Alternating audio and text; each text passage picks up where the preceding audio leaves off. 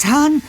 Das ist ja wirklich... Hi, Justus. Hi. Äh, Peter und ich, Äh, sind still, Kollegen. Was? Äh, Entschuldigen Sie bitte die kurze Unterbrechung, Herr Professor.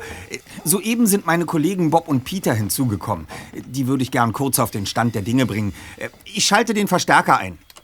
Einverstanden, aber äh, fasse dich kurz. Ja, selbstverständlich, Sir. Kollegen, Ja. mein Gesprächspartner hier ist Professor Douglas Bancroft. Er ist Sprachwissenschaftler und ehemaliger Dozent der University of California, des Los Angeles City College und... Na, na, jetzt mach mal Tempo, ich habe meine Zeit nicht im Lotto gewonnen. Natürlich. Äh, Mr. Bancroft forscht seit fast 30 Jahren am sogenannten Voynich-Manuskript, äh, dem vielleicht geheimnisvollsten Schriftstück der Welt. Hierbei handelt Äh, er... äh, äh, nicht vielleicht. Es ist das geheimnisvollste Schriftstück der Welt. Mit Verlaub, Sir, wäre es angesichts meiner offensichtlich mangelhaften Fähigkeit zu resümieren nicht ratsam, Sie würden den Sachverhalt schildern? Ein sehr vernünftiger Vorschlag. Also hör zu. Das im Spätmittelalter entstandene handschriftliche Manuskript ist nach dem polnischen Sammler Wilfried Michael Voynich benannt, der es 1912 erwarb. Die Texte und Illustrationen sind derart rätselhaft, dass sie entgegen anderslautenden Meldungen aus Europa bis heute nicht schlüssig gedeutet werden konnten. Interessant. Der bebilderte Originaltext befindet sich seit 1969 im Bestand der Yale University, New Haven in Connecticut. Äh, äh, Professor, äh, Entschuldigung, da, da klingelt was bei mir. Ja, über dieses äh, mysteriöse Manuskript habe ich mal eine Dokumentation gesehen. Ach, alles Quatsch, was da im Fernsehen gesendet wird, kompletter Mumpitz. so. Fakt ist, im Laufe der Jahrhunderte gab es zahlreiche Versuche, das Schriftstück zu übersetzen. Die Deutungen reichen von alchemistischem Geheimwissen und verschlüsselten Prophezeiungen von Nostradamus bis hin zu der Annahme, dass es sich um ein Manuskript des leibhaftigen Satans handelt. Des Satans? Ja, doch keine der unzähligen Interpretationen konnte sich letztlich durchsetzen. Sogar modernste Sprachcomputer scheiterten am Wollnich-Manuskript. Wow. Also, das klingt wirklich spannend. Nein, hier geht es nicht um Spannung, sondern um Wahrheitsfindung. Die Schriftführung des Manuskripts ist flüssig, so als wäre der Schreiber in dieser Sprache und Schrift geübt gewesen. Dennoch bezweifeln manche, dass der Text überhaupt einen sinnvollen Inhalt hat, oder äh, zumindest bis jetzt. Ach, das ist ja ein Ding, das müssen Sie uns erklären, äh, Sir. Ja, was glaubst du denn, was ich gerade mache? Kekse backen? Nein, Entschuldigen natürlich nicht. Sie den Überschwang meines Kollegen, Professor. Äh, Ihre Geschichte ist einfach äußerst mitreißend. Nun ja, äh, dem kann ich kaum widersprechen. Schließlich ist es mir als erste Menschen seit 500 Jahren gelungen, das Voynich-Manuskript, den rätselhaftesten Text der Erde, zu entschlüsseln. Oh, das wäre ja eine Weltsensation. Ja, in der Tat. Letzte Details meiner Übersetzung stehen allerdings noch aus. Und für diese Arbeit benötige ich absolute Ruhe. Ja, und Ihre Ruhe wurde jüngst auf überaus groteske Weise gestört. W was bedeutet das? Dass mich der Satan heimgesucht hat. Wie, wie? Sie meinen, Ihnen ist der Teufel erschienen? Hältst du mich für schwachsinnig? Natürlich war hier nicht der Teufel unterwegs. Wenn ihr wirklich eine seriöse Detektei seid, werdet ihr eine solche Möglichkeit doch wohl nicht ernsthaft in Erwägung ziehen. Ich, naja, ich, ich dachte, weil... Ah, hiermit sei klargestellt. Irgendein Mistkerl will mich mit einem vermeintlichen Satansspuk fertig machen. Äh, Professor, da, das müssen Sie uns genauer erklären. Wie genau geht dieser Spuk denn vor sich?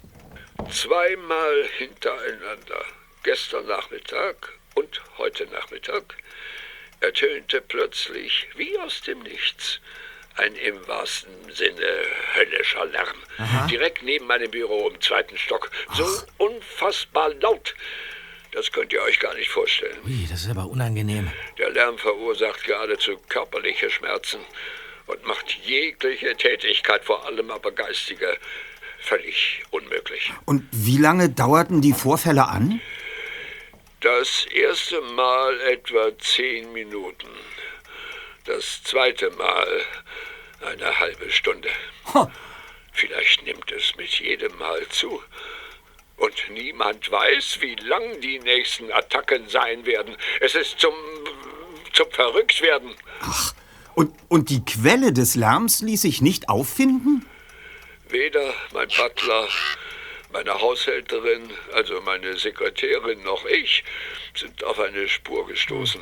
Seltsam. Der Spuk war durchsetzt mit gekreischten und gebrüllten Drohungen. Unter anderem auf Englisch, Lateinisch und Griechisch. Also Drohungen, die einen Rückschluss auf Ihre Sprachforschung an dem Manuskript zulassen. Exakt. Zwei ständig wiederholte Sätze waren zum Beispiel Satan wird dich holen, Satan wird dich verschlingen. Offensichtlich soll mir das Ganze weismachen, dass der Satan die kurz bevorstehende Übersetzung seines Geheimmanuskripts verhindern will. Ja, und haben Sie einen Verdacht, wer für diese absonderlichen Vorfälle verantwortlich sein könnte? Na, jeder, der wie ich an der Übersetzung des Wolllich-Manuskripts arbeitet. Ja, aber mit welchem Motiv?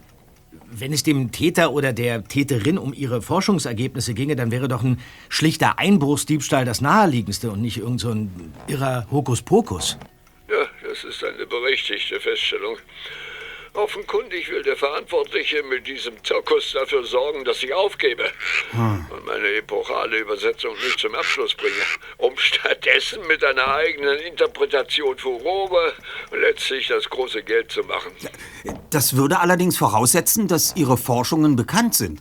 Ist das so? Ja. Fachkreise haben seit langem Kenntnis mhm. von meiner Arbeit. Verstehe. Dann würde ich vorschlagen, dass wir ein erstes Treffen vereinbaren, um das weitere Vorgehen zu besprechen. Genau das wollte ich hören. Ich gebe euch jetzt meine Adresse und ihr kommt sofort zu mir.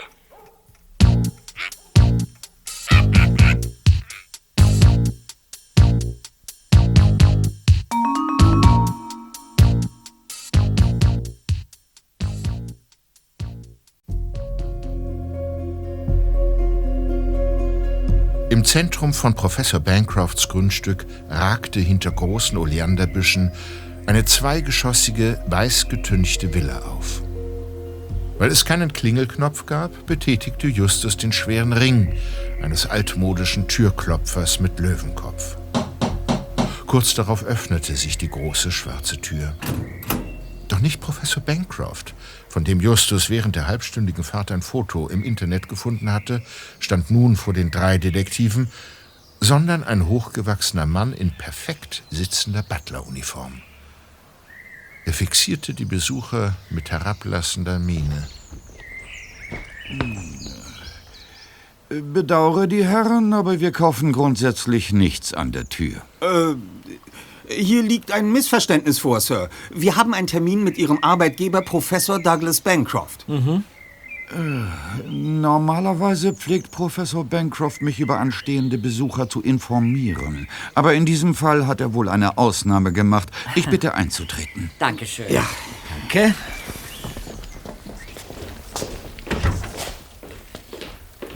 Oh, wir haben Besuch, Vernon? In der Tat. Gäste des Professors. Dann herzlich willkommen. Hallo. Sehr freundlich. Danke. Äh, Varnum, zum Abendessen wünscht Professor Bancroft Coquille Saint-Jacques, Bœuf Bourguignon und Crêpe Suzette zu speisen. Tätigen Sie bitte alle nötigen Vorbereitungen. Äh, um den gewünschten Wein kümmere ich mich. Äh, sehr wohl, Miss Mortimer. Wenn mir die Herren bitte folgen würden. Gerne.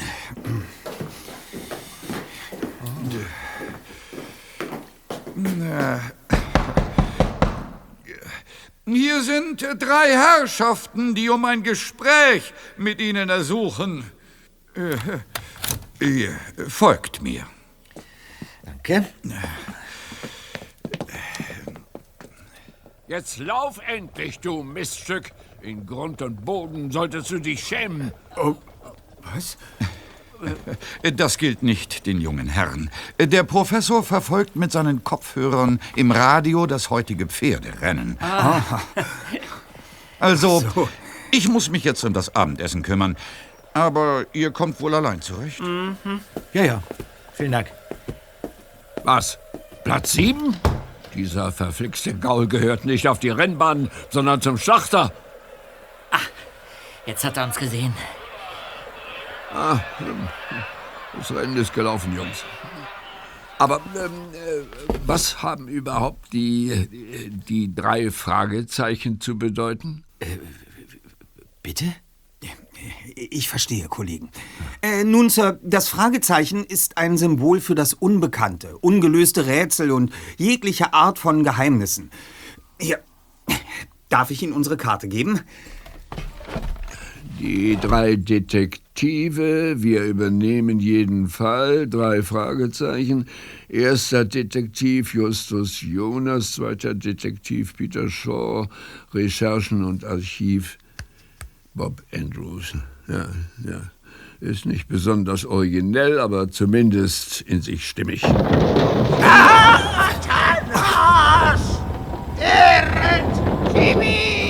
Das, das ist ja entsetzlich. Das scheint direkt aus einem der Räume über uns zu kommen.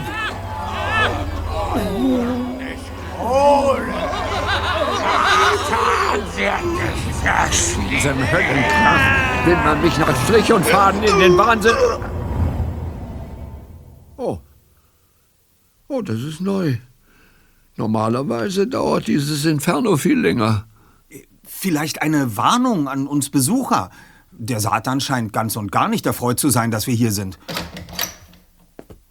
Ah, äh, Miss Mortimer und der Butler. Alles in Ordnung, Sir? Alles in Ordnung? Wie soll denn wohl jetzt alles in Ordnung sein, wenn, wenn das schon wieder stattgefunden hat? So, so, jetzt ab nach oben. Zimmer durchsuchen. Äh, Ja, verstanden. Kommen Sie, Vernon. Äh, Sollen wir auch mitgehen, Sir? Wartet noch, Jungs. Vielleicht erfahren wir jetzt etwas Interessantes. Ja, Bancroft. Zum letzten Mal. Nein! Das klingt nicht gerade nach einem erfreulichen Anruf. So eine Unverschämtheit, Dreckskerl. Äh, gestatten Sie die Frage, Sir. Das, äh, das Telefonat, äh, stand das in Zusammenhang mit den akustischen Vorfällen, die Sie heimsuchen? Punkt eins, ja, ich gestatte die Frage. Punkt zwei, nein. Das Telefonat hatte nicht das Geringste mit dem Satansquatsch zu tun. Dabei belassen wir es. Nun gut, das akzeptieren wir natürlich. Ich muss allerdings festhalten, dass eine solche Abwehrhaltung aus detektivischer Sicht nicht sehr förderlich Apropos Detektive. Ich darf doch wohl davon ausgehen, dass ihr mir helfen werdet. Ihr habt ja nun mit eigenen Ohren gehört, was hier los ist. Äh, Ja, Herr Professor. Die drei Detektive übernehmen hiermit den Fall Manuskript des Satans. Halten wir fest. Bisher fand mindestens einmal pro Tag ein Vorfall statt. Um ab jetzt bei jeder weiteren Lärmattacke direkt zur Stelle zu sein, schlage ich deshalb eine Tarnung vor, mit der wir unauffällig für mindestens die nächsten 24 Stunden vor Ort sein können. Eine Tarnung? Ja. Damit Vernon und Miss Mortimer nicht wissen, dass Detektive im Haus sind? Exakt, Sir. Bislang ist ja noch völlig unklar, ob die beiden in die Aktion verwickelt sind. Gut, gut, gut, gut, gut, gut. Ich habe schon eine Idee, wie wir das bewerkstelligen. Ja, und wie genau wollt ihr nun vorgehen? Äh, wir, wir, wir haben große Erfahrung im Auffinden versteckter Dinge jeder Art und deshalb. Seht mal! Seht mal da draußen im Garten! Ja. Oh, bulliger Mann in schwarzer Ledermontur. Motorradhelm. Das gibt es doch nicht. Wer ist das? Und was hält er da in seinen Händen? Fragen wir ihn doch. Los, nach draußen, Kollegen.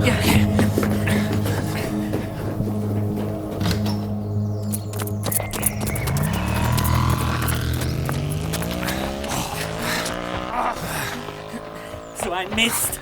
Der Kerl ist auf und davon und das, das Nummernschild war nicht zu erkennen. Hey, Freunde. Was liegt denn da im Gras? Oh, eine schwarze Bowlingkugel mit roten Buchstaben beschriftet. Bezahle, sonst... Da kommt der Professor mit dem Butler. Was, was, was ist das denn? Eine Bowlingkugel. Ein Mitbringsel des unbekannten Besuchers. Ja. Wenn Peter nicht so reaktionsschnell gewesen wäre, hätte der Typ diese äh, Botschaftsbombe wahrscheinlich durch eins der Fenster geschmissen. Lass mal lesen. Bezahle, sonst. Haben Sie eine Ahnung, was diese Drohung zu bedeuten hat, Herr Professor? Ach, das ist alles Unsinn. Äh, soll ich die Polizei informieren, Sir? Was sollte denn das bringen? Glauben Sie, das Los Angeles Police Department setzt eine Sonderkommission ein, nur weil mir irgendein Idiot eine Bowlingkugel in den Garten gelegt hat? Äh, nun ja, ich. Äh, Also, wir vergessen jetzt alle diesen Motorradfahrer, gehen zurück ins Haus. Schön.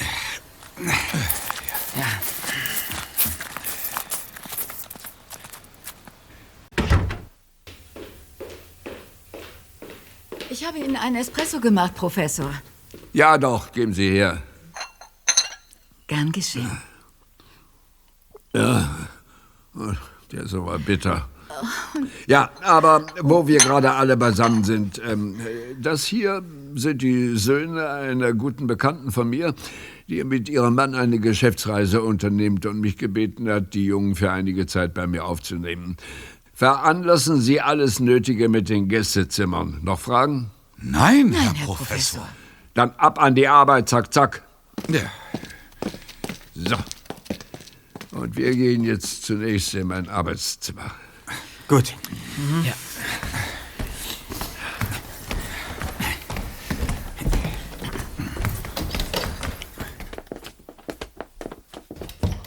Also dann die Herrschaften, hopp, hopp. Äh wie, wie meinen Sie das? Na, euren Detektivkram. Nun, das wird ein mehrstufiges Unterfangen. Bevor wir uns den Lärmattacken zuwenden, zunächst eine Frage zum Manuskript. Wo verwahren Sie Ihre Forschungsergebnisse? In einem versteckten Tresor. Und wo befindet er sich?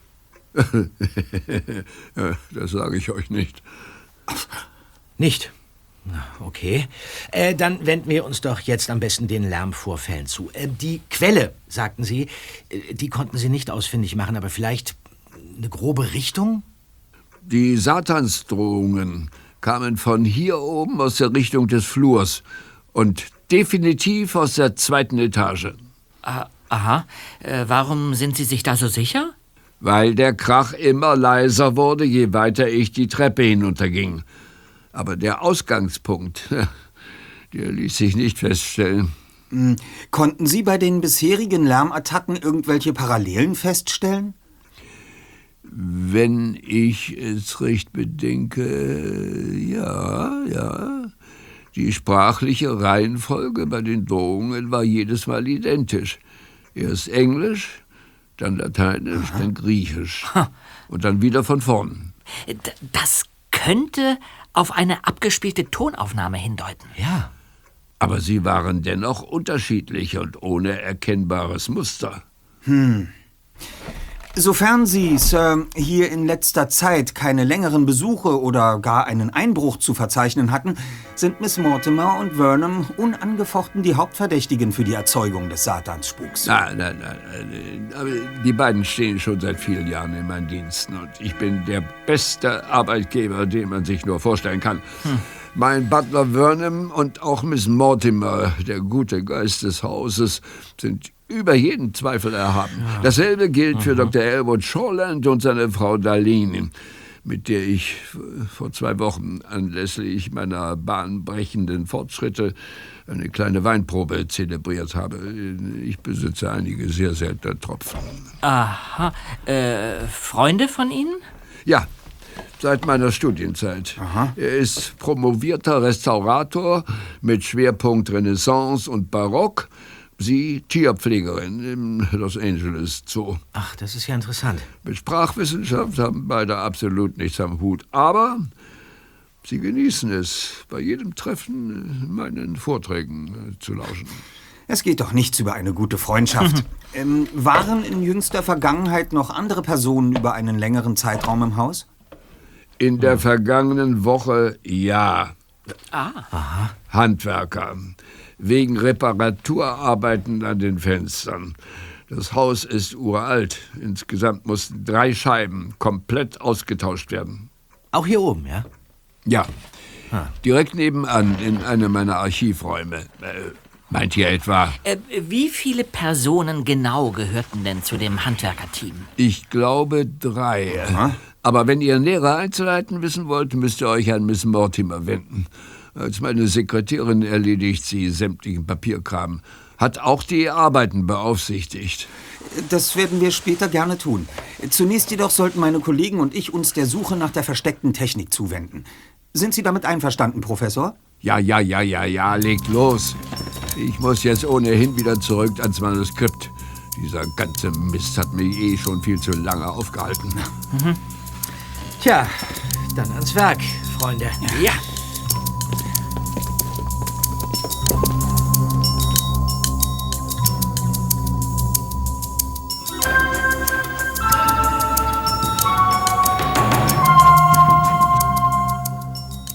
Doch obwohl die drei Detektive wahre Vollprofis im Suchen und Finden verborgener Gegenstände waren, hatten sie auch nach über einer Stunde immer noch nichts Verdächtiges entdeckt. Dies lag unter anderem an den erschwerten Bedingungen. Sämtliche Zimmer im zweiten Stock waren, ebenso wie das Büro des Professors, bis unter die Decke mit Bücher- und Aktenregalen vollgestellt. Nichts. Und in allen Zimmern diese hässliche Tapete mit dem Rautenmuster. Mein Geschmack ist das auch nicht. Aber schlimmer ist, wir haben noch nichts gefunden. Ja. Äh, Justus, vielleicht solltest du einen Detektor zum Aufspüren von Hochleistungs-Mini-Lautsprechern basteln. Dafür fehlt mir momentan bedauerlicherweise das notwendige Material. Bleibt vorerst also nur das traditionelle Detektivhandwerk. Aber bevor wir weitermachen, sollten wir erst mal mit unseren Familien klären, dass wir heute hier nächtigen werden. Ah. Ja, Ja. stimmt, einverstanden.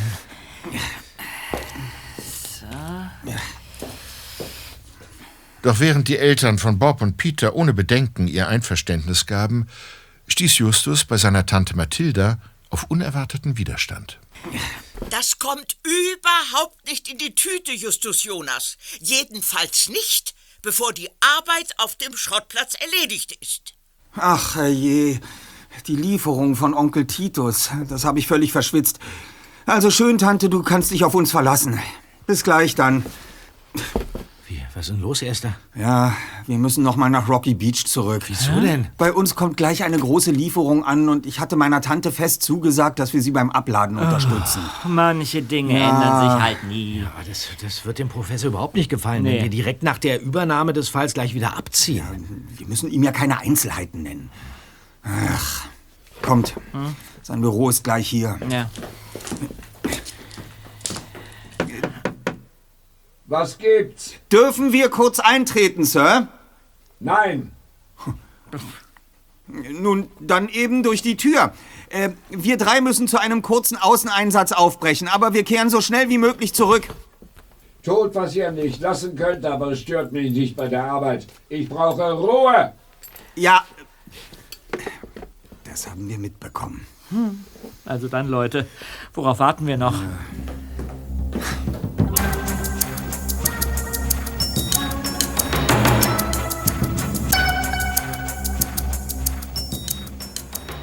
Eine knappe halbe Stunde später hatten die drei Detektive das Gebrauchtwarencenter T.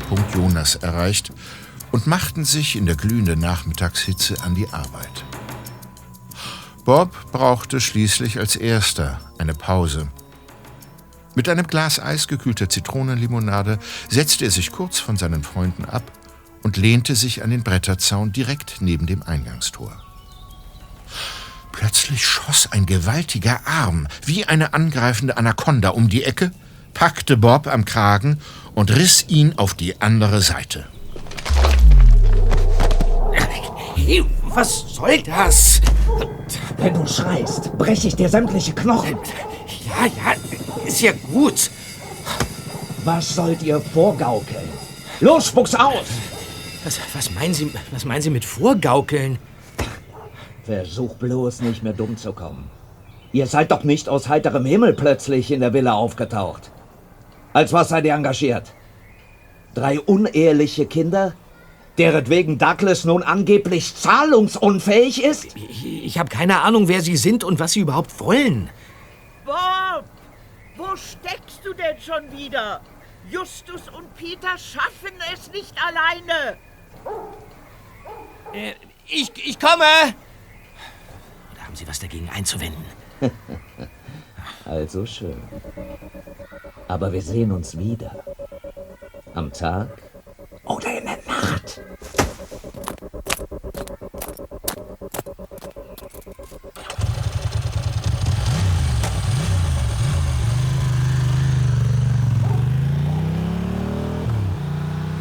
Nachdem der Mann auf seinem Motorrad davongefahren war, eilte Bob auf den Schrottplatz zurück.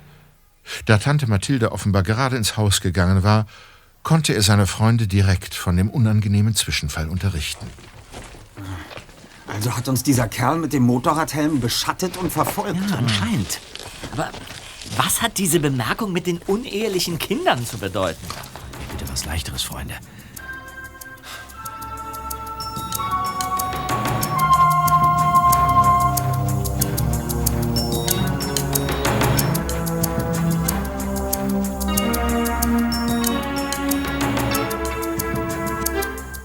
Eine gute Stunde später hatten die drei Detektive die kraftraubende Arbeit auf dem Schrottplatz beendet und fuhren auf dem direkten Weg zu Professor Bancrofts Villa zurück.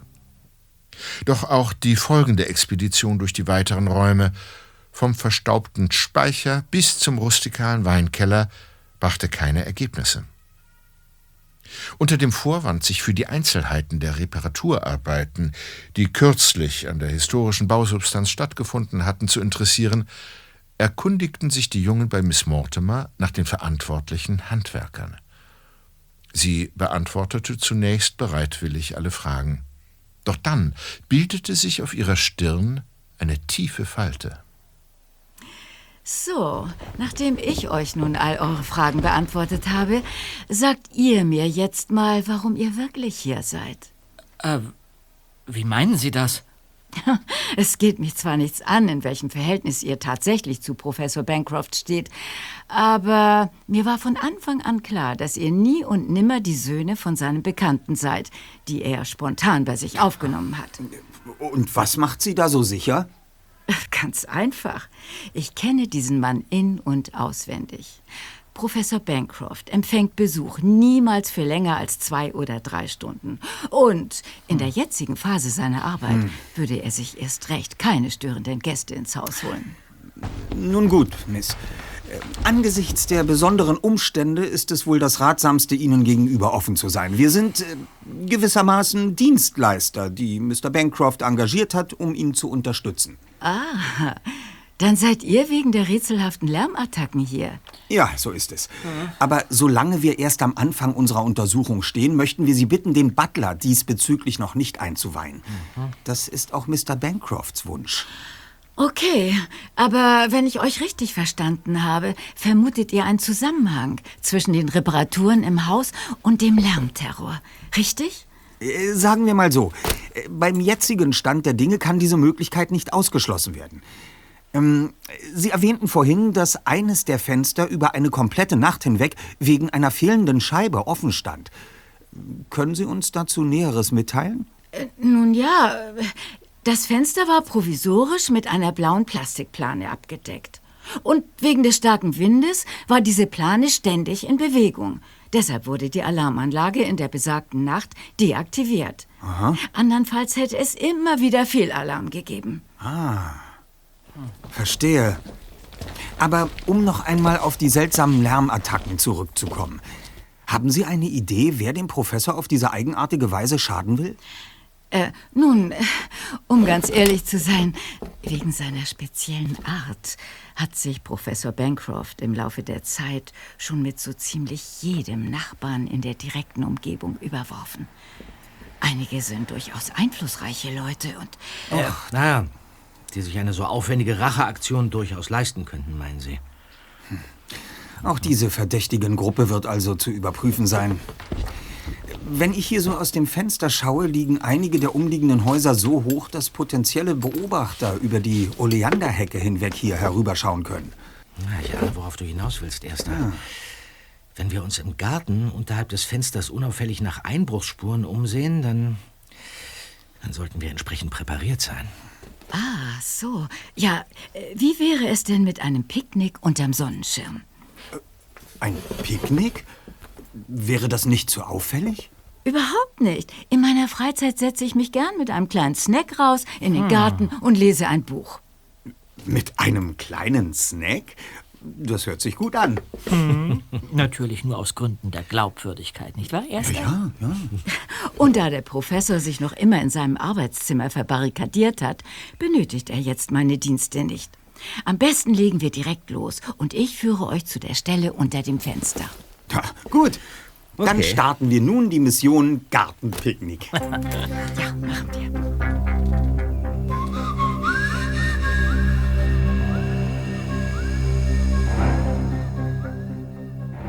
Nur wenige Minuten später saßen die drei Detektive und Miss Mortimer auf einer Picknickdecke im Garten.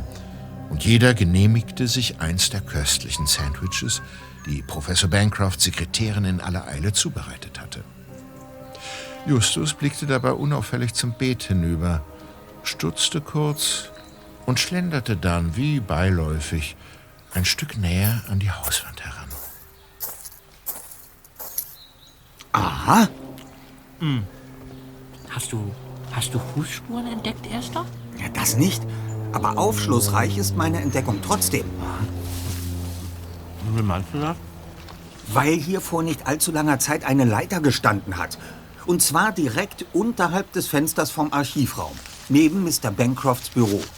Eine Leiter, ja? Sieh mal einer an.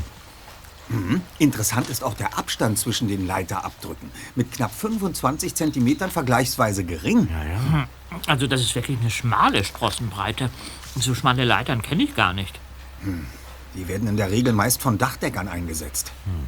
Also ist hier tatsächlich jemand eingebrochen, als nur eine Plane vor dem Fenster hing und die Alarmanlage in der Nacht ausgeschaltet war. Ob das dieser bullige Typ mit dem Motorradhelm war? Dann sollten wir diese Bowlingkugel schleunigst auf Fingerabdrücke untersuchen. Ein Mann mit Motorradhelm? Stimmt etwas nicht, Miss Mortimer? Nein, nein, alles in Ordnung. Aber die Untersuchung der Bowlingkugel könnt ihr euch sparen. Äh, warum? Weil ich weiß, wer dieser Mann ist. Bitte, Miss, nennen Sie uns seinen Namen. Bancroft. Bancroft? Was? Aber Das, das ist vollkommen unmöglich. Als der Vermummte im Garten auftauchte, befand sich der Professor mit uns im selben Raum. Ja. Und Mr. Bancroft ist höchstens 1,65 groß. Der Motorradfahrer hingegen an die zwei Meter. mindestens.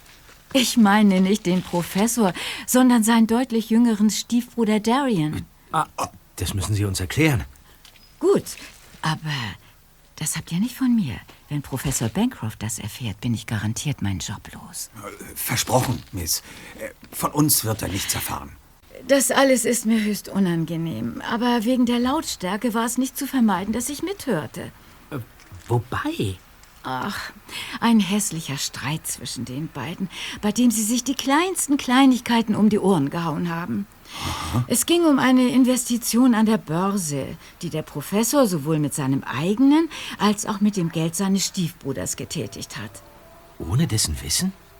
Nein, bis dahin lief noch alles im Einvernehmen. Darian vertraute wohl den langjährigen Erfahrungen seines Bruders bei Börsenspekulation und wollte sich diesmal beteiligen. Mit einer Menge Geld. Derlei Geschäfte sind stets mit einem Risiko behaftet. Hat der Professor so etwas denn nötig? Er scheint doch ziemlich vermögend zu sein. Ja, ja, früher war er das auch. Aber im Laufe der Jahre hat er sein gesamtes Vermögen in die aufwendigen Forschungen gesteckt. Alles, aber auch wirklich alles ist auf seinen internationalen Durchbruch mit dem Voynich-Manuskript ausgerichtet. Ja, von dem er sich nicht nur Ruhm, sondern auch Reichtum verspricht? So ist es. Es gibt sogar Gerüchte um einen geplanten Hollywood-Film über die Entschlüsselung des Voynich-Mysteriums. Aber um die Schlussetappe und den Ankauf seltener historischer Dokumente zu finanzieren, musste der Professor kurzfristig einen Geldbetrag beschaffen, den er aus eigenen Mitteln nicht bereitstellen konnte. Gehe ich recht in der Annahme, dass er sich diesmal verspekuliert und das investierte Geld verloren hat? Das würde Darians Wut auf ihn erklären. Nein, nein, im Gegenteil. Er hat bei dem Deal sogar mehr eingenommen als den benötigten Betrag. Nur hat er sich hinterher nicht an die Absprache gehalten, sondern verweigerte Darian die Auszahlung seines prozentualen Anteils. Das ist allerdings nicht die feine englische Art. Tja, ich bin mir sicher, dass Professor Bancroft triftige Gründe hatte. Aber wie auch immer sich das alles abgespielt hat, das rechtfertigt doch in keinem Fall solche Aktionen. Ja, dieser Darian hat auch mich vorhin auf dem Schrottplatz ziemlich in die Mangel genommen. Moment mal. Dann haben wir unseren Satanstäter ja vielleicht schon. Er will den Professor mit allen Mitteln einschüchtern.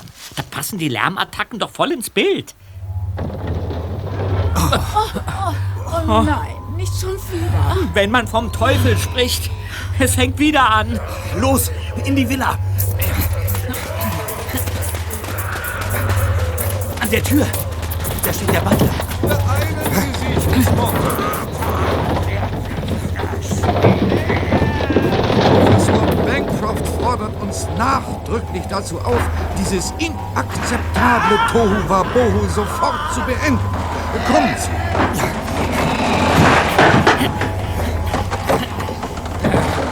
Na endlich, wo bleiben Sie denn so lange? Machen Sie sich auf die Suche. Und was machen Sie jetzt, Professor? Na was wohl? Mich in mein Zimmer zurückziehen und Tschaikowski hören. Satan kann mich mal. Was machen wir denn jetzt? Ja, Ursache finden und abschalten.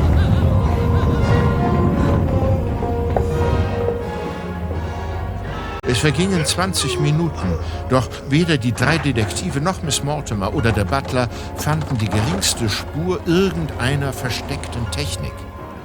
Der furchtbare Krach schien im zweiten Geschoss von überall zu kommen. Und dann war auf einmal alles vorbei. Kein Heulen, kein Donnern, kein Satan mehr. Ah. Oh. Was ist das? Oh, ich verstehe das alles nicht. Oh. Mann, oh Mann. Ich komme mir vor, als hätte ich in der Turbine eines startenden Jumbojets gesteckt. Ja, oder im Lautsprecher einer Großraumdisco. Ja. Hoffentlich geht das Klingeln in meinen Ohren irgendwann wieder weg. Das war in der Tat eine Erfahrung, auf die ich künftig gerne verzichten würde. Das Frustrierendste an der Sache ist, dass, dass wir trotzdem wieder nichts gefunden haben. Was hast du denn da in deiner Hand, Zweiter? Hä? Keine Ahnung. Abgerissenes Stück weißes Klebeband. Habe ich unter einem Schrank gefunden. An sich nichts Besonderes, aber die eine Seite hat einen exakt geschnittenen, gerundeten Rand. Ach, das, das erinnert an ein einzelnes Pizzastück. Vollständig ist es vermutlich komplett rund gewesen. Ich habe ja schon bei etlichen Renovierungsarbeiten mitgemacht und dabei Leisten und Rahmen abgeklebt, aber das war immer gerades Klebeband und auf diesem hier befinden sich am Rand seltsame kleine Verdickungen. Zeig mal. Hm. Nur die eine Seite klebt. Runde Klebepads kenne ich ausschließlich beidseitig haftend. Die werden dazu verwendet, um an glatten Oberflächen Dinge anzubringen, zum Beispiel Handtuchhalter an einer Badezimmerwand. Aber dafür wäre dieses Stück doch hier viel zu groß. Hm. Vollständig müsste der Kreis einen, ja, einen Durchmesser von mindestens 30 Zentimetern haben. Wozu sollte sowas gut sein? Na, das ist eine berechtigte Frage. Am besten beginnst du gleich morgen früh, wenn wir wieder in Rocky Beach sind, mit den Recherchen. Okay. Versuch herauszufinden, was es mit diesem seltsamen Klebeteil auf sich haben könnte. Alles ja? klar. Und, äh, ja, wie soll es hier nun weitergehen? In Kürze wird die Dunkelheit hereinbrechen. Doch bisher haben sich die Satansspukereien nur am Tag ereignet. Dennoch werden wir uns heute Nacht hier auf die Lauer legen und abwechselnd Wache schieben. Hm, mein Kopf brummt noch immer. Wehe, wenn uns Satan noch einen Nachschlag beschert. Doch Peters Befürchtung sollte sich nicht erfüllen. Die Nacht in der Bancroft Villa verlief ruhig und ohne besondere Vorkommnisse.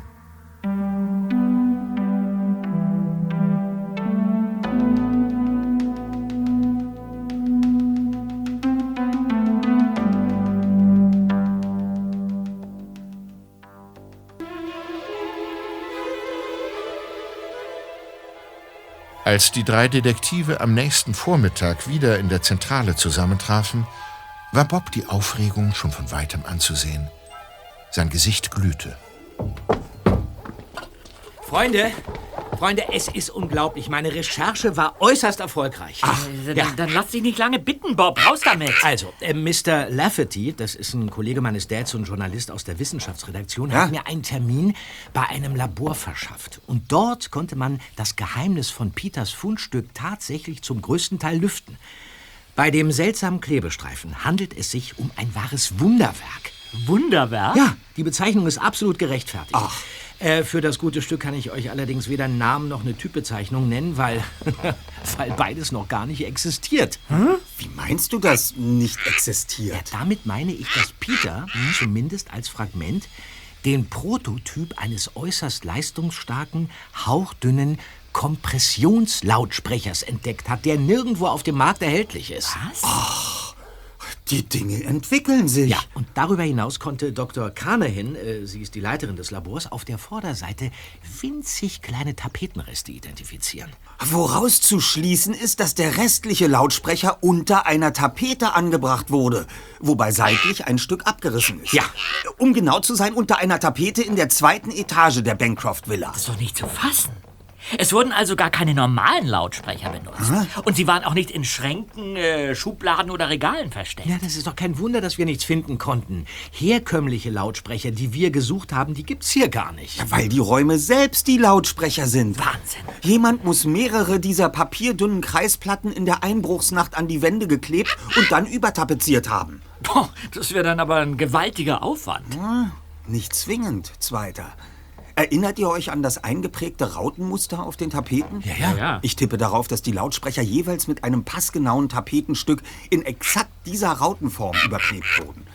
Die Prägekanten kaschierten den Eingriff dann perfekt, zumal wir uns bei der Durchsuchung der Räume ja nicht auf die Wände, sondern auf die Einrichtung konzentriert haben. Ja, ganz genau. Warum sollte man wegen eines Klebergeruchs misstrauisch werden, wenn gerade Handwerker im Haus waren? Eben. Ich tippe darauf, dass diese innovativen Mikrolautsprecher in mehreren Räumen und dort jeweils an allen vier Wänden angebracht wurden.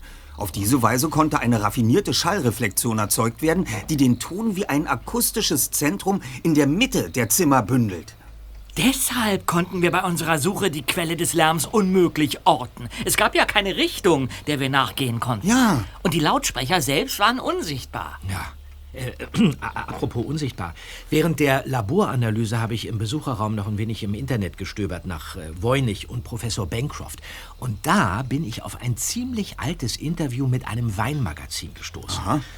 Wie wir wissen, hortet Bancroft ja so einige seltene Tropfen in seinem Keller. Ja, ja, ja, ja. Und, Genau. und, und was hat er da gesagt? Ja, es geht nicht darum, was er gesagt hat, sondern wo er es gesagt hat. Wie meinst du das? Hier.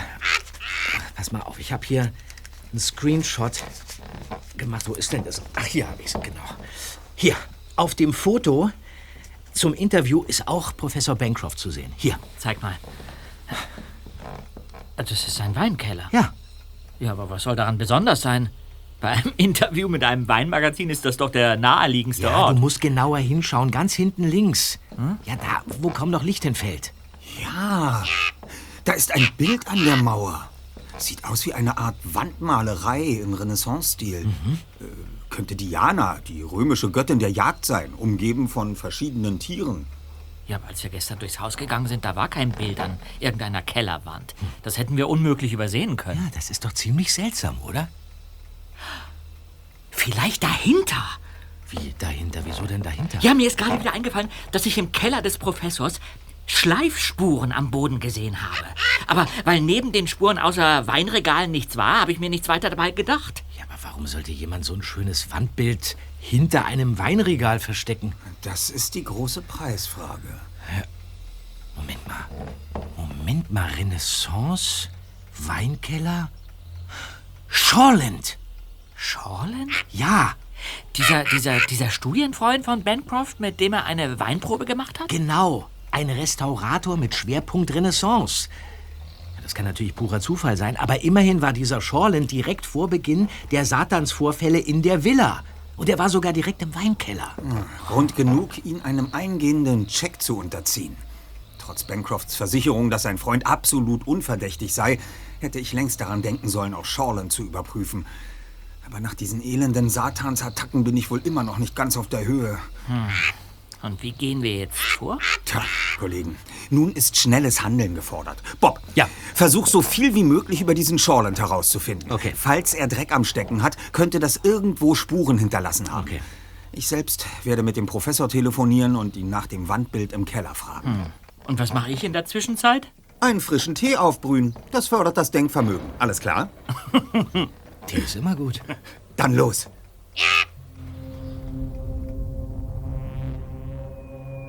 Für eine Weile herrschte nun Ruhe in der Zentrale. Während Justus mit dem Professor telefonierte, durchforsteten Peter und Bob das Internet. Der eine mit wenig, der andere mit erstaunlich großem Erfolg. Aha. Ah. Äh, Allegra war also ihre verstorbene zweite Ehefrau, die einer italienischen Fabrikantendynastie entstammte, Professor, ja? Mhm. Ähm, War das einer Ihrer Forschungsaufenthalte in Rom, als Sie sich dort kennengelernt haben? Ach, verstehe. Die Villa, in der Sie leben, gehörte also Ihrer Frau. Was? Äh, Die Villa ist von Italien per Schiff hierher nach Kalifornien transportiert worden? Einmal um die halbe Welt? Wie jetzt? Das geht doch gar nicht. Es fiel Peter ausgesprochen schwer abzuwarten, bis Justus wenig später das Gespräch mit Professor Bancroft beendet hatte. Dann platzte es aus ihm heraus. Ein, ein Haus auf einem Schiff? Ja, nur erzähl schon, Erster. Ja, dazu komme ich gleich. Zuerst soll Bob berichten, was er herausgefunden hat. Okay. Au. Auch Blicky, jetzt sei doch mal still. Also, ich habe bei, äh, bei Shawlins Uni angesetzt, die ohne weiteres zu ermitteln war. Und danach habe ich mich zu den Online-Archiven verschiedener Zeitungen weitergehangelt. Na, klingt nach einer guten Strategie. Ja, und erfolgreich obendrein. Also, hört zu, hier habe ich's. Ähm, Dr. Elwood Shawland, promovierter Restaurator und Konservator, Studium am Art Center College of Design in Pasadena. Und darüber hinaus hat er auch noch, hier steht's, einen Abschluss, das ist völlig wahnsinnig, in experimenteller Vibroakustik und auditiver Wahrnehmung an der San Francisco State University. Ja, Das ist ja wirklich bemerkenswert. Shawland ist nicht nur Restaurator, sondern gleichzeitig auch Experte für Schall und deren Ausbreitung? Ja, und bekam vor sieben Jahren eine Bewährungsstrafe wegen Hehlerei von Kunstgegenständen aufgebrummt. Was? Nachzulesen im Archiv von The Baltimore Sun. Kunde war angeblich ein schwerreicher Geschäftsmann namens Logan Horrocks, dem Kontakte zur amerikanischen Mafia nachgesagt Oh werden. je. Ja, aber das ließ sich irgendwie nicht beweisen. Das Ganze fand in Maryland statt und hat hier in Kalifornien deshalb in den Medien keine große Rolle gespielt. Ah, Aus diesem Grund weiß Mr. Bancroft nichts davon und ist bis heute von der Vertrauenswürdigkeit seines Freundes überzeugt. Ganz genau. Womit wir bei meinem Gespräch mit dem Professor wären. Na, endlich. Interessanterweise wollte seine wohlhabende, vor einigen Jahren verstorbene Ehefrau bei ihrem Umzug von Italien nach Amerika unbedingt ein Stück Heimat mitnehmen. Nämlich ihre historische Villa, erbaut im frühen 16. Jahrhundert am Comer See. Wie so etwas geht? Ein Haus ist doch kein Koffer, den man einfach so von A nach B tragen Doch, kann. doch, das funktioniert tatsächlich. Spezialfirmen demontieren solche Häuser, die verschiffen sie dann an den gewünschten Ort und bauen sie da wieder auf. Unglaublich. Samt Weinkeller und Wandbild. Der Professor und seine Frau haben stets geglaubt, dass es sich bei dem direkt auf die Wand gemalten Bild um reine Dekorationskunst, also eine Nachahmung ohne großen Wert handelt. Aber Bobs neue Erkenntnisse zu Dr. Shawland lassen das Ganze in anderem Licht erscheinen. Zumal Bancroft, wie er mir vorhin versicherte, niemals veranlasst hat, die Weinregale zu verschieben. Also du glaubst, dass das Bild könnte in Wahrheit ein echtes Kunstwerk aus der Zeit der Renaissance sein? Und, und, und Shawland will es klauen? Falls es so sein sollte, würde das zweierlei bedeuten. Erstens, diese Jagdgöttin Diana wäre ein Vermögen wert. Zweitens, es würde einiges an Zeit erfordern und eine Menge Krach verursachen, dieses Stück bemalte Wand aus der Mauer zu entfernen. Ja, Krach, den man mit massivem Satanslärm übertönen könnte. Inszeniert von einem hochgebildeten Renaissance-Fachmann und Experimentalakustiker. Höchste Zeit, dass wir. Moment. Ja, Justus Jonas von den drei. Oh, ah! Ihr müsst herkommen, Jungs, es fängt wieder an. Beeilt euch. Verstanden, Professor. Wir sind gleich bei Ihnen. Also, Kollegen, ihr habt es gehört. Ja, ja, ja, laut und deutlich.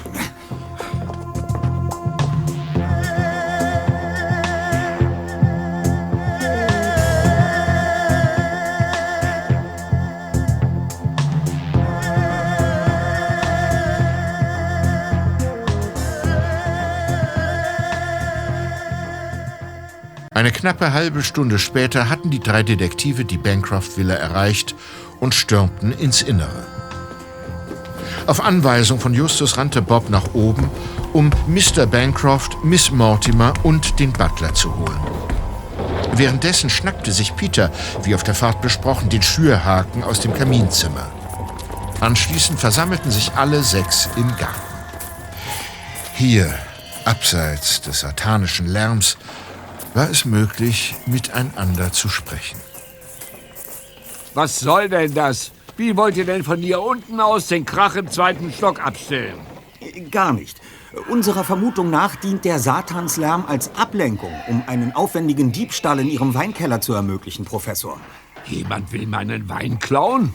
Nicht den Wein, sondern das Wandbild. Und verantwortlich dafür ist vermutlich Ihr Freund, Dr. Shawland. Elwood will das Wandbild aus meinem Keller stehlen. Habt ihr den Verstand verloren? Wir erklären Ihnen alles später. Zunächst, äh, Miss Mortimer, äh, bitte warten Sie hier im Garten und verständigen Sie die Polizei, sobald wir Ihnen ein Signal geben. Okay. Und äh, für den Fall der Fälle habe ich den Schürhaken. Quatsch, Schürhaken. Ich habe da meine Smith Wesson dabei. Oh, bitte keine Kurzschlussreaktion, Sir.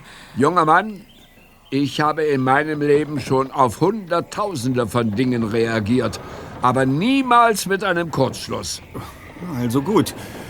Dann sollten wir uns jetzt in den Keller begeben. Aha. Ja. Beim Betreten der Villa war das Dröhnen und Kreischen noch lauter geworden. Als der erste Detektiv die Kellertür öffnete, war es bereits vom oberen Treppenabsatz aus zu sehen. Am Ende des Kellerraums klaffte ein rechteckiges, etwa eineinhalb mal zwei Meter großes Loch in der Wand. Und inmitten der Weinregale standen drei Männer, die mit Schultertragegurten das herausgebrochene Mauerstück in Richtung eines zweiten Kellerzugangs, der direkt nach draußen führte, transportierten. Die Männer verharrten wie gelähmt, als sie die Gruppe in der Tür und den Revolver in Bancrofts Hand erblickten. Bob eilte zur Eingangstür und gab Miss Mortimer das vereinbarte Zeichen. Wie in Zeitlupe zog einer der Männer nun eine kleine Fernbedienung aus der Hosentasche und betätigte einen Knopf. Augenblicklich erstarb der entsetzliche Lärm. Also tatsächlich, du Elwood. Was ist denn nur in dich gefahren? Was in mich gefahren ist? Ganz einfach. Glücksspielschulden. Online-Casino. Aber so etwas interessiert den großen Bancroft ja nicht. Ständig habe ich Andeutungen zu meiner Lage gemacht, die jeder, aber auch wirklich jeder verstanden hätte. Irgendwann war ich dann zu stolz, um mich noch weiter als Bettler zu erniedrigen. Alles hat seine Grenzen. Aber, aber du, du hättest mir doch einfach äh, klar und deutlich... Klar und deutlich? Bei unserem letzten Treffen habe ich dir erzählt, dass ich meinen Wagen verkaufen musste, um weiterhin die Hypothek auf mein Haus abbezahlen zu können. Und wie hast du reagiert? Mit einer Aufzählung deiner erfolgreichsten Uni-Vorträge. Weil Douglas Bancroft nie Augen und Ohren für andere hat, sondern ausschließlich um sein übergroßes Ego Oh, ja, kreist. Ja, ja, jetzt ist es genug. Ach, ich kann gar nicht fassen, dass ich dich früher mal sympathisch fand. Gehe ich recht in der Annahme, dass Ihr Groll gegen Mr. Bancroft der Grund war, die Lärmattacken so ausgeklügelt zu gestalten? Mehrere experimentelle, superflache Hochleistungslautsprecher und mehrsprachige Drohungen. Das wirkt übertrieben und sehr persönlich motiviert. Ja, als Ablenkung von ihren Arbeiten im Keller hätte ja auch der Krach ohne all das Satanszeug ausgereicht. Sein ewiges Voynich-Geschwafel ist mir dermaßen auf den Geist gegangen. Deshalb. Äh, ihr, ihr wisst von meinen Lautsprechern? Wir sind Detektive, Sir. Ja und? Jedenfalls sollte der werte Professor mal die volle Satansdröhnung zu spüren bekommen. Ich, ich hatte ja keine Ahnung. Natürlich hattest du keine Ahnung, weil du immer nur an dich denkst.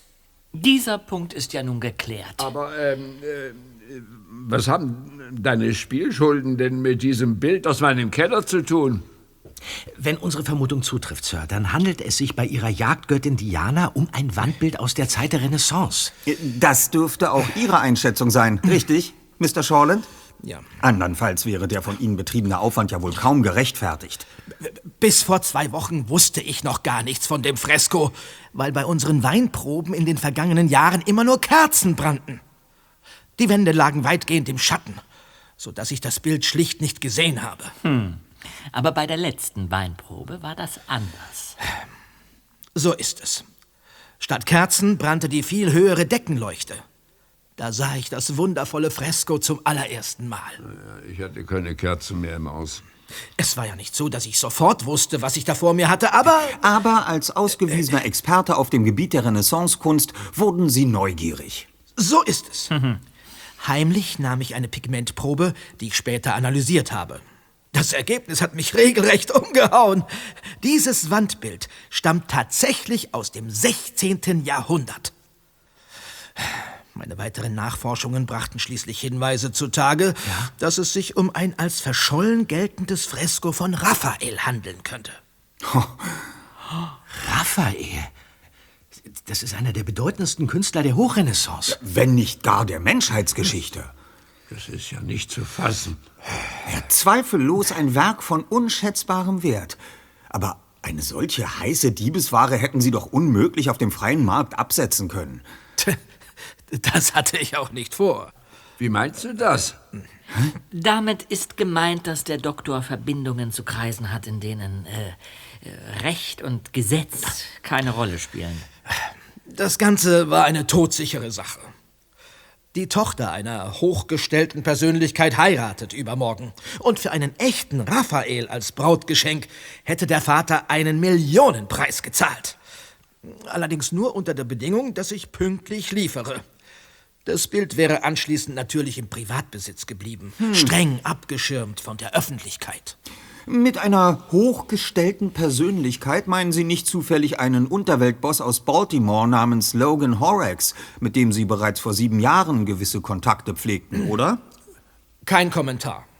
Hm, Das werden wir mal als ein Ja. Mit der millionenschweren Belohnung für das Fresko hätten Sie natürlich spielend leicht Ihre Casinoschulden begleichen können. Aber da die Hochzeit bereits übermorgen ist, ja, da standen Sie unter einem wahnsinnigen Zeitdruck, um das Brautgeschenk pünktlich überbringen zu können. Blöderweise ist diese verdammte Mauer weitaus massiver und das Fresko sehr viel empfindlicher, als ich angenommen hatte. Deshalb haben meine beiden Helfer und ich es weder beim ersten noch beim zweiten Versuch geschafft, das Wandstück herauszulösen. Der Druck wuchs also immer weiter. Und darum verlängerten Sie die Lärmattacken. Ja. Dennoch mussten Sie es bei begrenzten Einsätzen belassen. Schließlich konnten Sie nicht über Stunden hinweg im Keller arbeiten, da das Risiko einer Entdeckung zu groß gewesen wäre. Nicht nur das. Meine Lautsprecherprototypen sind zwar extrem leistungsstark, können aber nur über relativ kurze Zeiträume hinweg auf höchster Stufe laufen, maximal 40 oder 45 Minuten am Stück. Außerdem musste ich auch feineres Präzisionswerkzeug beschaffen, weil wir mit den ursprünglichen Werkzeugen nicht weiterkamen. Ansonsten wäre das Fresko beschädigt worden. Ja, und Sie haben ausschließlich tagsüber gearbeitet, weil nachts die Alarmanlage eingeschaltet ist. Ja, bis auf die eine Nacht, in der Sie durch das offene Fenster eingestiegen sind und Ihre Superlautsprecher an den Wänden angebracht haben. Äh, sind Sie wirklich auf einer schmalen Dachdeckerleiter in den zweiten Stock gekraxelt? Selbstverständlich nicht. Her mit dem Revolver. Miss Mortimer! Nachdem ich eine der angelieferten Fensterscheiben in einem unbeachteten Moment beschädigt hatte, war es kein Problem, später die falschen Spuren eines Einbruchs zu legen, den es nie gegeben hat. Verstehe. Dass der Professor überhaupt Handwerker ins Haus geholt hat, um dringend notwendige Renovierungsarbeiten durchzuführen, ging natürlich auf Ihre Initiative zurück, richtig? Natürlich. Nachts habe ich dann mehrere Stunden damit zugebracht, Dr. Shawlins Lautsprecher anzubringen und zu überkleben. Ich bin zutiefst enttäuscht von Ihnen. Aber Miss Mortimer, ich, ich war doch immer für Sie da. Ja, Sie waren immer für mich da, Professor. Mit Ihrem herrischen Gehabe, Ihren unerträglichen Launen und Ihrer grenzenlosen Überheblichkeit. Da war es eine Wohltat, von Dr. Shawland aufrichtige Wertschätzung zu erfahren. Ja, sicherlich verbunden mit großzügiger finanzieller Perspektive. Schließlich erwartet der geschätzte Doktor ja eine millionenschwere Geldspritze. Ich gehe davon aus, dass Sie beide per Handy vor und während der Aktionen miteinander in Kontakt standen. Sie, Miss Mortimer, stellten sicher, dass die hintere Kellertür offen war. Dann wurde der Satanslärm aktiviert, woraufhin alle im Haus, einschließlich Vernon, oben im zweiten Stock hektisch nach der Ursache suchten. So hatte Shawland unten freie Bahn. Ja. Und falls es Komplikationen gegeben hätte, hätte Miss Mortimer sicherlich sofort eine Warnung abgesetzt. Ziemlich clever. Tja. Niemand würde auf die Idee kommen, in den Keller zu gehen, während oben im Haus die Hölle tobt. Wie sind Sie als Dream Team eigentlich zusammengekommen? In einem unbeobachteten Moment bei einem der Besucher? Wieso unbeobachtet? Ich war für die Vorstellung der Weine zuständig und deshalb steht's im Keller. So ah. konnte Dr. Shawland immer wieder miterleben, in welch unmöglichem Tonfall Bancroft mit mir umgeht. Als er bei der letzten Weinprobe dann das Wandbild entdeckt hatte, nahm er telefonisch Kontakt mit mir auf. Der Beginn einer wunderbaren Freundschaft. Hm. So, jetzt ist Schluss mit der Fragerei. Her mit euren Handys und dann ab nach unten in den Keller. Schön. Ja. Den drei Detektiven, Professor Bancroft und Vernon, blieb keine Wahl. Sie gaben Miss Mortimer ihre Mobiltelefone und stiegen in den Keller hinab. Anschließend mussten sie tatenlos zusehen, wie Dr. Shawland und seine beiden Komplizen das Mauerstück über den zweiten Kellerzugang nach draußen transportierten und die Tür von außen verriegelten. Na toll. Auf die Polizei können wir ja jetzt wohl nicht mehr zählen. Ausgerechnet Miss Mortimer. Die hätte ich meine Hand ins Feuer gelegt. Ja. Ihre sympathische und teils etwas naiv wirkende Offenheit war mutmaßlich von Beginn an reines Kalkül, um uns auszuhorchen und auf die falsche Spur zu setzen. Dennoch hege ich die Hoffnung, dass eine weitere Wendung der Ereignisse eintreten wird. Diesmal zu unseren Gunsten. Hm. Und was willst du uns mit diesem Geschwafel sagen? dass ich bei unserem Eintreffen Ihren eindrucksvoll großen Stiefbruder zwischen den Oleanderbüschen gesehen habe. Vermutlich treibt ihn die Neugier, zu welchem Zweck Sie Detektive engagiert haben. Was, ihr... ihr kennt Darian? Hi, Douglas! Oh. Hallo, Jungs! Darian! Yep, ihr könnt jetzt wieder raufkommen. Miss Mortimer und die Wandbildräuber sind überwältigt und mit ihren Tragegürten verschnürt. Oh, oh. Ach, ausgezeichnete Arbeit, Darian. Als ich Miss Mortimer ins Haus gehen sah, bin ich ihr unbemerkt gefolgt und habe daher alles mitbekommen. Die ganze Geschichte ist ja wirklich unglaublich. Ja, und, und selten habe ich mich so darüber gefreut, jemanden wiederzusehen, der mich vor kurzem erst bedroht hat.